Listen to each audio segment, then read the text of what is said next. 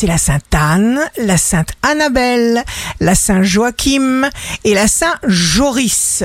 Bélier, félicitez-vous à chaque action, à chaque pas, à chaque acte. Taureau, de la discipline, les taureaux, pour poursuivre, pour répéter les choses de façon agréable, ludique, pour la maîtrise. Gémeaux, si vous ressentez une perte de motivation sur le plan affectif ou professionnel, pourtant Vénus est chez vous. Pas de panique, ce n'est pas une catastrophe, c'est juste une belle occasion à changer. Cancer, ne vous bousculez pas, appréciez ce que vous faites et ce que vous réussissez à obtenir finalement.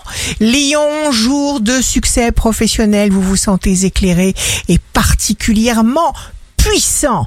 Vierge, vous avez d'abord besoin de voir des gens consistants, qui auront quelque chose de sincère ou d'intelligent à vous dire ou à vous donner.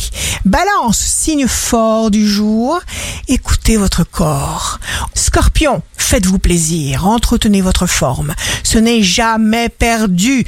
Favorisez les contacts sympathiques. Sagittaire, signe amoureux du jour, vous vous sentez libre, ce qui vous permet d'évoluer, de trouver la bonne route vers votre renouveau.